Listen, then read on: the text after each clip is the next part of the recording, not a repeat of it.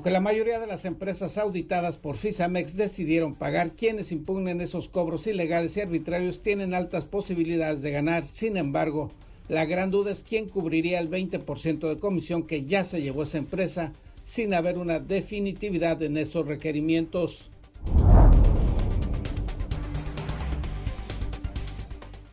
En el marco de la celebración del Día del Bombero, 11 elementos de esa corporación de Ensenada recibieron reconocimientos por su labor y se entregaron 206 trajes estructurales que tuvieron un costo de 11.7 millones de pesos, equipo donado por Energía Costa Azul.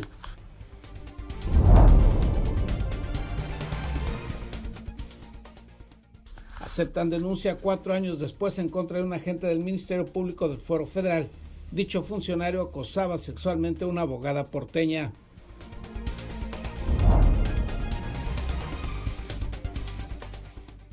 Residentes de las colonias Todos Santos y Villas del Campo demandan el abasto de agua en esa zona de la ciudad de Ensenada, en las cuales el vital líquido ha faltado por varias semanas.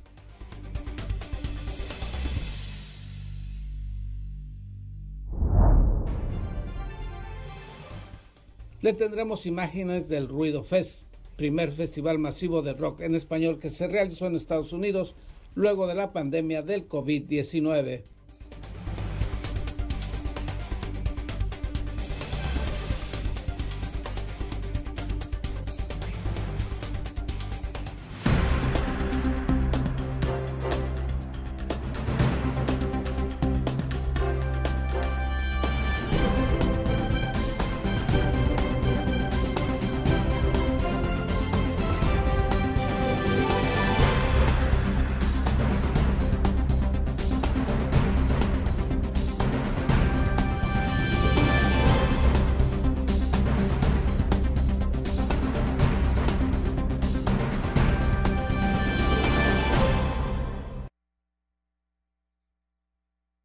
Este martes 24 de agosto de 2021. Este noticiario es una coproducción del periódico El Vigía, Canal 66 de Mexicali y en La Mira TV, la plataforma digital de Ensenada.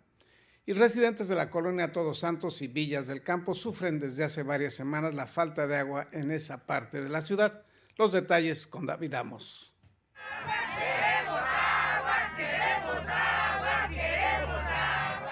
Más de 500 casas de la colonia popular Todos Santos y Villas del Campo se están viendo afectadas por el tremendo desabasto de agua que por años han sufrido. Sin embargo, los últimos cuatro meses han sido un verdadero martirio por la falta de agua. Lo anterior lo señalaron habitantes de la zona durante una manifestación frente a medios de comunicación la mañana de este lunes. La petición a nuestro alcalde Armando Ayala para que nos solucione esta problemática aquí en la colonia Todos Santos, sección 2 y Villas del Campo. No es posible que estemos pagando un servicio que no estamos recibiendo. Al año nos dejan entre, cuatro y cinco meses sin agua. Eso es cada año. Entonces es injusto, es inhumano. Este, nos atendió el señor Marcelino.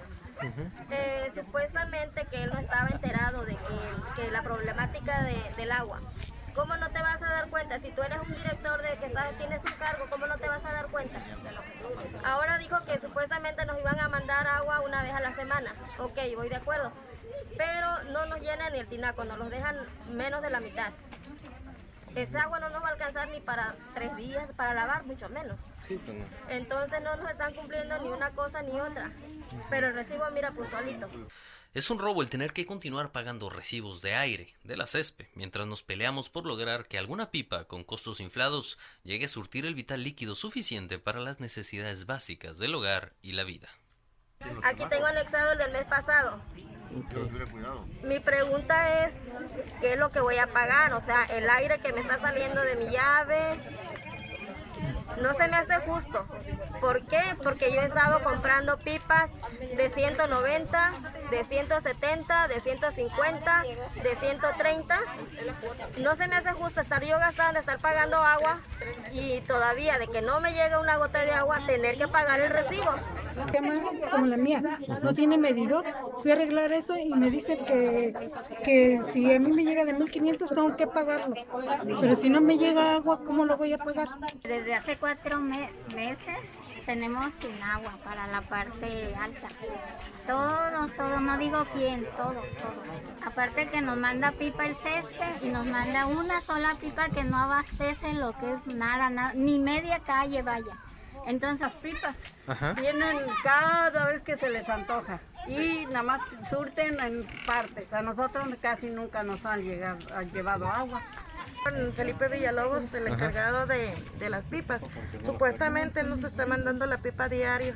A nosotros tenemos tiempo que no nos surte la césped de pipas y los piperos se ponen bien groseros, bien groseros y según el señor, que él tiene el reporte que diario nos entrega en la calle San Felipe vas a creer que la calle San Felipe es la más olvidada de todas porque todos entregan y traen la lista y ellos le dejan a los que ellos quieren nada más, a los que están anotados en la lista. No es la primera vez, ya son varias.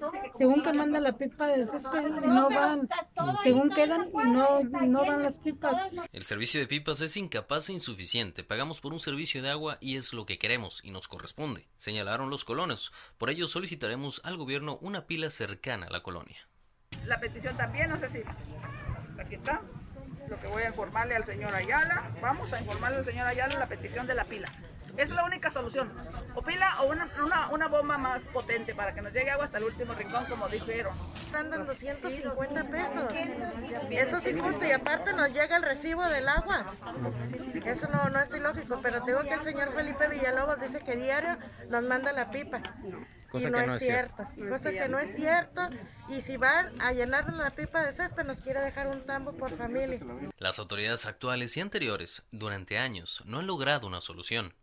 Ni el director de la CESPE, Marcelino Márquez Wong, ni el alcalde de Ensenada, Armando Ayala Robles, y menos aún el gobernador Jaime Bonilla Valdés, han sabido resolver una problemática que por meses llevan sufriendo los habitantes de dichas colonias. Para En la Mira TV, David Amos. A ver si ahora con la municipalización de los servicios de agua y drenaje se resuelve esta situación. En otros asuntos, aunque fue presentada desde hace cuatro años, no se le había dado curso a una denuncia presentada en contra de un agente del Ministerio Público Federal. Cuatro años después de las respectivas denuncias penales, iniciará el proceso de justicia a favor de una abogada porteña víctima de un presunto caso de entorpecimiento de la justicia, cometido por un Ministerio Público Federal y por publicar imágenes de ella en sitios de servicios sexuales. La afectada se comunicó con este medio para exponer la situación jurídica de las dos carpetas de investigación a su favor y para evitar que sea víctima de señalamientos otra vez no se publicará su nombre. La abogada mencionó que este lunes fue informada en el sentido de que la carpeta de investigación con folio 322 diagonal 2019 se judicializará, es decir, pasará al juzgado federal en un lapso de 15 días para iniciar con las respectivas audiencias penales. Explicó que este es un paso relevante, pues el 7 de marzo de 2018 interpuso la denuncia penal contra un agente del Ministerio Público de la Procuraduría General de la República, hoy Fiscalía General de la República, asignado a este puerto y la carpeta no había sido enviada al juzgado. Esta carpeta de investigación se integró por delitos contra la Administración de Justicia, como es rendir informes presuntamente falsos y posiblemente falsificación de documentos. La afectada interpuso esta segunda denuncia porque la agente del Ministerio Público presuntamente le hacía insinuaciones del tipo sexual y acosaba cada vez que se presentaba en las oficinas federales para conocer el avance de la primera denuncia. Resultó que la mujer de manera previa acudió el 7 de agosto de 2017 a la extinta Procuraduría para denunciar que imágenes de su persona habían sido tomadas de sus redes sociales y colocadas en sitios de servicios sexuales. Este surgía como Ministerio Público de esa, de esa unidad. Al estar integrando la carpeta de, investigación, pues yo acudía ¿no? Reiterada, eh, reiteradas ocasiones para saber el estado en que se encontraba mi carpeta. Pero cada que yo acudía, eh, el, el Ministerio Público pues me sediaba como insinuaciones a invitarlo a salir, que él pagaría más de lo que decían las, este, las publicaciones. Las publicaciones decían que yo cobraba 500 pesos, estaban todos mis datos personales, dirección, número de teléfono, mi nombre completo, eh, toda, toda esa información este, personal había eh, eh, de esas páginas. Eh, desconociendo pues quién había realizado esas publicaciones, era mi interés, ¿no? Llegar a la verdad, como todas personas tenemos ese derecho, ¿no? A saber la verdad. Por la denuncia interpuesta contra el servidor público, la víctima señaló que hubo presuntos actos de represalia en su contra como retrasos en el avance de la integración de la carpeta de investigación. La litigante reiteró la importancia de la nueva faceta de las carpetas de investigación como es la judicialización, pues varios años después de los agravios en su contra se iniciará un proceso de justicia a su favor. Para En la Mira TV, César Córdoba. Cuatro años después inicia este proceso. David Amos nos tiene más información del acontecer policíaco en este municipio. Cuantiosos daños materiales en cuatro patrullas de la Policía Municipal generó la mañana de ayer un conductor bajo los efectos de presuntas sustancias tóxicas en una persecución por las calles del área turística del puerto. La corporación local logró interceptar al automovilista alrededor de las 9.30 horas de ayer en el crucero que forma la calle de las Rocas y el Boulevard Costero en las cercanías de la oficina de turismo.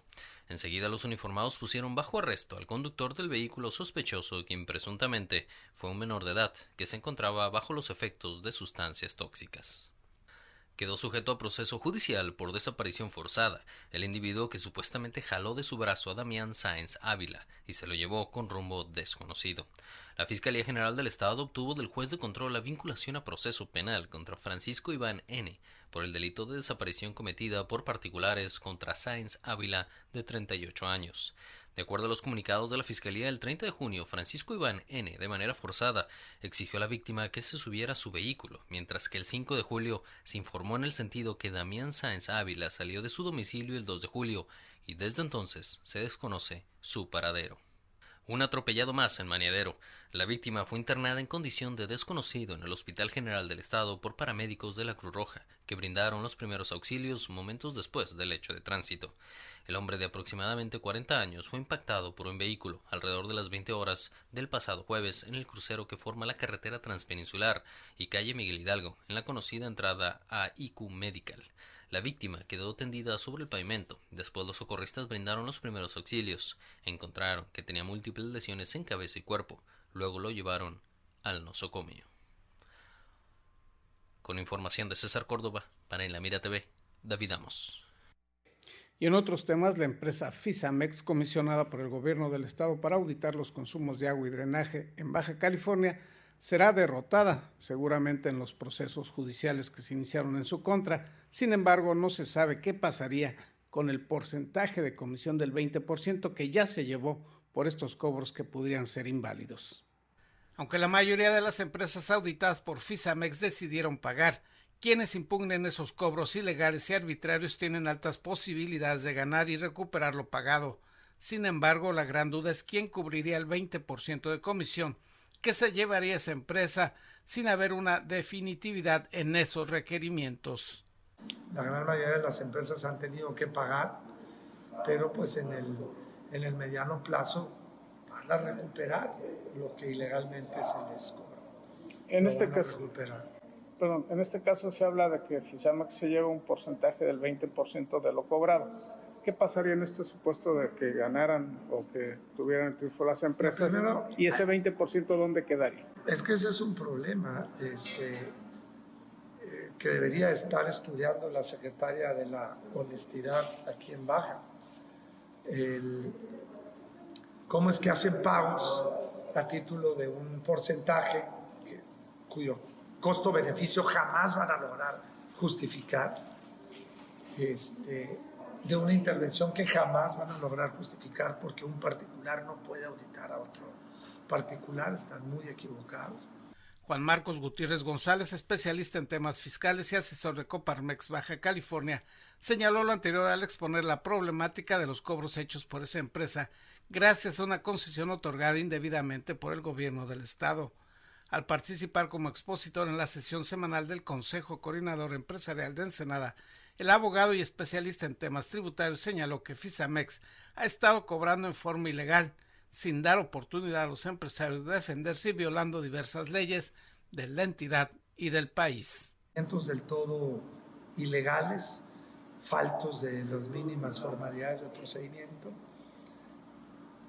Cuando esos recursos se ordenen que se compensen o se devuelvan, ¿quién va a ser los responsables? Pues los actuales funcionarios de haberle pagado a un prestador de servicios por un resultado que no está firme, ojo.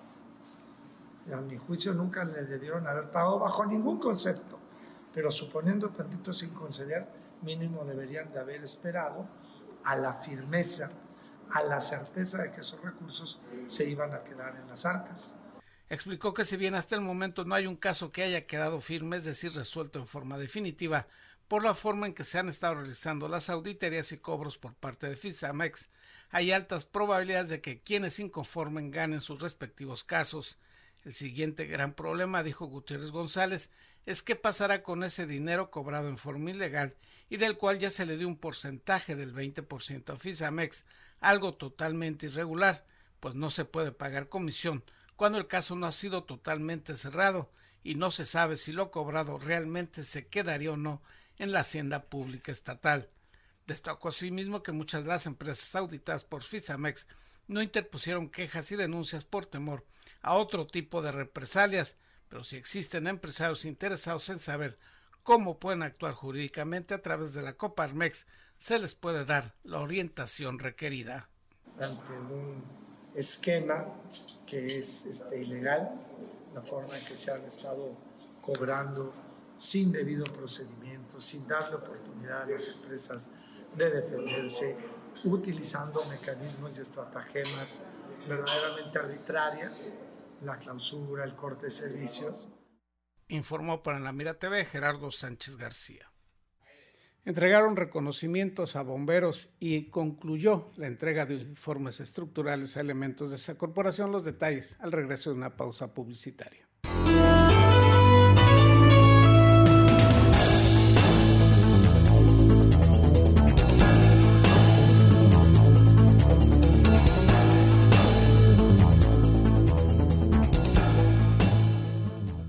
En Daymark Clínica de Ojos ofrecemos un servicio integral a cargo de profesionales expertos en la salud visual. Cuidamos la salud de tus ojos con equipo oftalmológico de última generación, cirugías, tomografías, tratamientos y servicios de óptica. Además, contamos con productos de alta calidad y como siempre, un excelente trato. Acuda a cualquiera de nuestras dos sucursales y confía en la salud de tus ojos en nuestros profesionales. Ofrecemos un amplio surtido de lentes con gran variedad de modelos y tamaños para todas las edades. Daymark, una mejor vista para una mejor vida. Conseguiste esa cita o reunión que tanto deseabas y quieres que todo salga perfecto. Sin embargo, suelen ocurrir muchas situaciones bochornosas que puedes evitar con simples soluciones. Una de las peores es ensuciar tu ropa con la comida.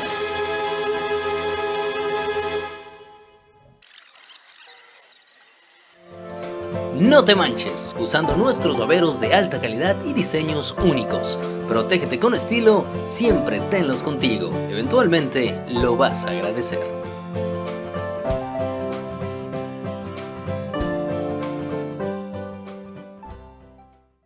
Hola, soy Gerardo Sánchez García y te invito a ver en La Mira TV, la plataforma digital de Ensenada.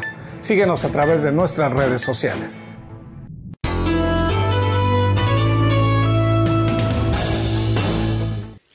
Marco de la celebración del Día del Bombero se hicieron reconocimientos y entrega de equipo y uniformes a elementos de esa corporación ensenadense.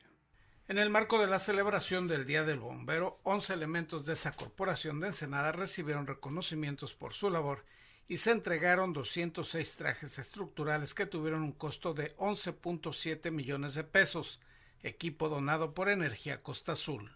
Energía Costa Azul está muy contento de hacer esta entrega. Son trajes estructurales para el, cuerpo de bomberos, en el cual alcanza una inversión de 11.7 millones de pesos. Son 206 trajes, uno para cada bombero. Uno, cada traje es hecho a la medida. Se vinieron a tomar las medidas de cada bombero para que pueda realizar su trabajo de forma segura y con eficacia. Alejandro Quintero, encargado de programas sociales de la mencionada empresa multinacional, señaló que este lunes se terminó de entregar dichos uniformes, los cuales fueron hechos a la medida de cada uno de los bomberos ensenadenses, lo que garantiza una mayor comodidad y seguridad en las labores de combate al fuego. Los uniformes, dijo, además del pantalón y chaquetón, cuentan con botas, casco y lentes, todos ellos elaborados con materiales resistentes al fuego y de una alta calidad para brindar la mayor protección posible en la actuación ante un siniestro explicó que esta donación forma parte de los proyectos de infraestructura y equipamiento que en forma conjunta establecieron Energía Costa Azul y el vigésimo tercer ayuntamiento de Ensenada, lo que representará una aplicación total de un donativo de 500 millones de pesos. Ya ahorita tenemos asignado o contratos firmados alrededor de 105 millones de pesos de los 500 millones totales. Esto incluye seis proyectos de infraestructura y tres proyectos de equipamiento, lo cual uno de ellos es eh, los trajes de bomberos estructurales. De esa cantidad, agregó Quintero, se han aplicado hasta el momento 105 millones de pesos en diversos equipos, dotación de parques vehiculares como patrullas, máquinas conformadoras, reconstrucción de parques públicos y mejoramiento de vialidades. En la ceremonia se destacó el espíritu de servicio de quienes integran el Cuerpo de Bomberos de Ensenada, así como la necesidad de que cuenten con el mejor equipamiento posible, tanto para salvaguardar su vida e integridad, como de las personas a las que ayudan al sofocar y atender un incendio. Informó para la Mira TV Gerardo Sánchez García. En Baja California no se prevé que las nuevas reglas para el uso del outsourcing generen graves problemas empresariales, al menos así lo prevén las autoridades de ese ámbito. El primero de septiembre es la nueva fecha límite para que en Baja California y el resto de México deje de aplicar el esquema de subcontratación, también conocido como outsourcing. La Secretaría del Trabajo asegura que el sector empresarial en la entidad sí ha mostrado interés en regularizar el estatus de sus trabajadores. Las juntas de conciliación y arbitraje están listas con un esquema homogéneo, tanto en Mexicali, en Tijuana, en, en Ensenada, para hacer la sustitución patronal y para que estas empresas de outsourcing dejen de eh, tener la nómina, pasen ya a las empresas donde están laborando, eh, lo que es la fuente de empleo. Y hemos encontrado buen eco por parte del sector empresarial. También hacerles énfasis de que deben de las empresas especializadas que contraten, deben de estar en el registro nacional para que pueda ser susceptible de que las contraten y se eviten eh, sanciones que son cuantiosas y que incluso con las reformas que se hicieron a la ley del IVA, del impuesto sobre la renta, del Código Fiscal, del Infonavit, del Seguro Social, la Ley Federal del Trabajo. Eh, incluso el Código Penal se tipifica como defraudación fiscal a quien continúe con estos esquemas que afectan mucho a la clase trabajadora, principalmente con el reparto de utilidades. El titular de la Secretaría del Trabajo afirmó que la subcontratación es una práctica arraigada a la que recurrían las empresas para sacar la vuelta a ciertas obligaciones con los trabajadores. Advirtió además que a partir del primero de septiembre quien subcontrate personal podría recibir multas millonarias. Eh, estás hablando de más de 2.000 UMAS por, eh, por cada uno de los trabajadores. Entonces eh, son multas muy cuantiosas de más de medio millón de pesos. En contacto informan Israel González Cano y Erika Gallego, Canal de las Noticias. Se realizó en Chicago, Estados Unidos, el Ruido Fest y compañeros de Canal 66 de Mexicali acudieron a este festival de rock en español, el primero que se realizó en Estados Unidos luego de la llegada del COVID-19 al mundo.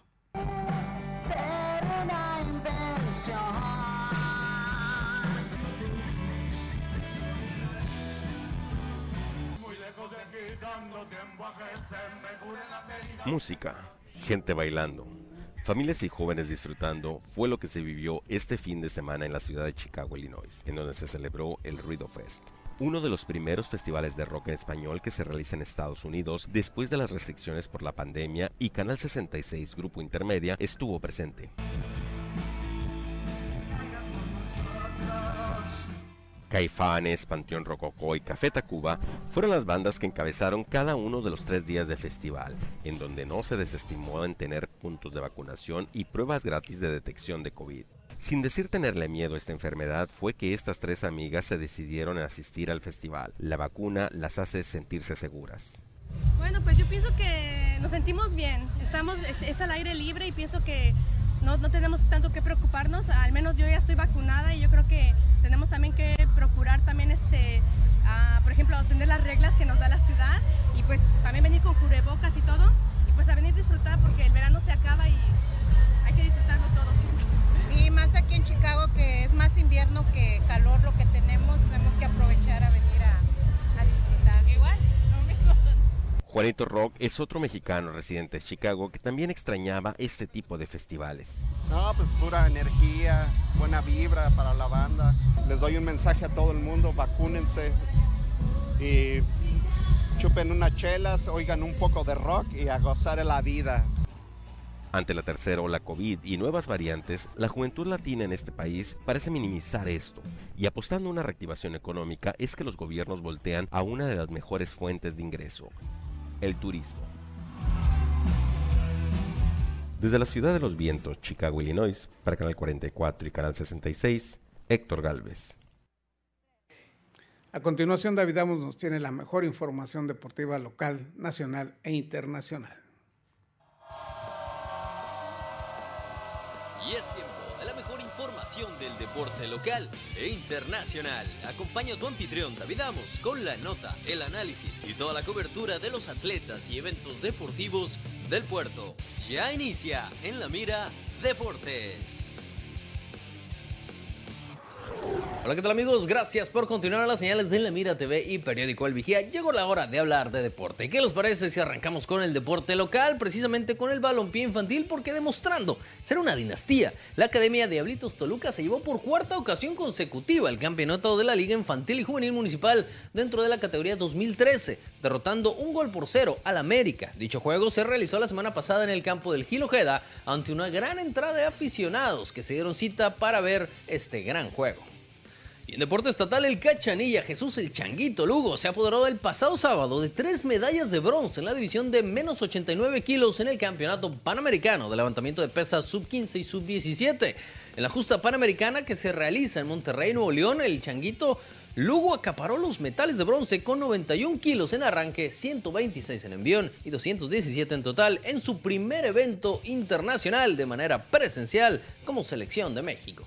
En más deporte local, con la participación de 250 menores de edad que integran el Escuadrón Policía Infantil y Juvenil, además de niños pertenecientes a redes ciudadanas, durante el fin de semana de arranque el encuentro deportivo Torneo Familia Segura. La subdirectora de Prevención al Delito en la Dirección de Seguridad Pública Municipal, María Elena Monreal Mendoza, detalló que infantes y jóvenes acudieron a la unidad deportiva Francisco Villa, donde hubo una competencia amistosa de fútbol.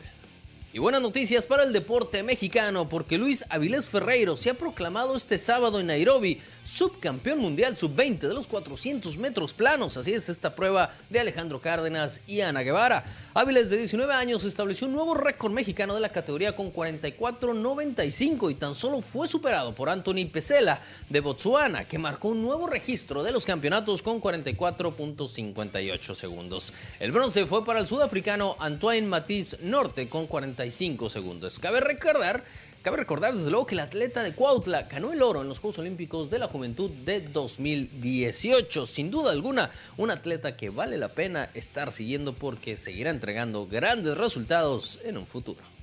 Y en el deporte internacional, Jordanis Ugas venció a Manny Pacquiao por decisión unánime tras un despliegue técnico impresionante en un combate que se pactó hace apenas 11 días y en el que logró retener su título welter por la Asociación Mundial de Boxeo.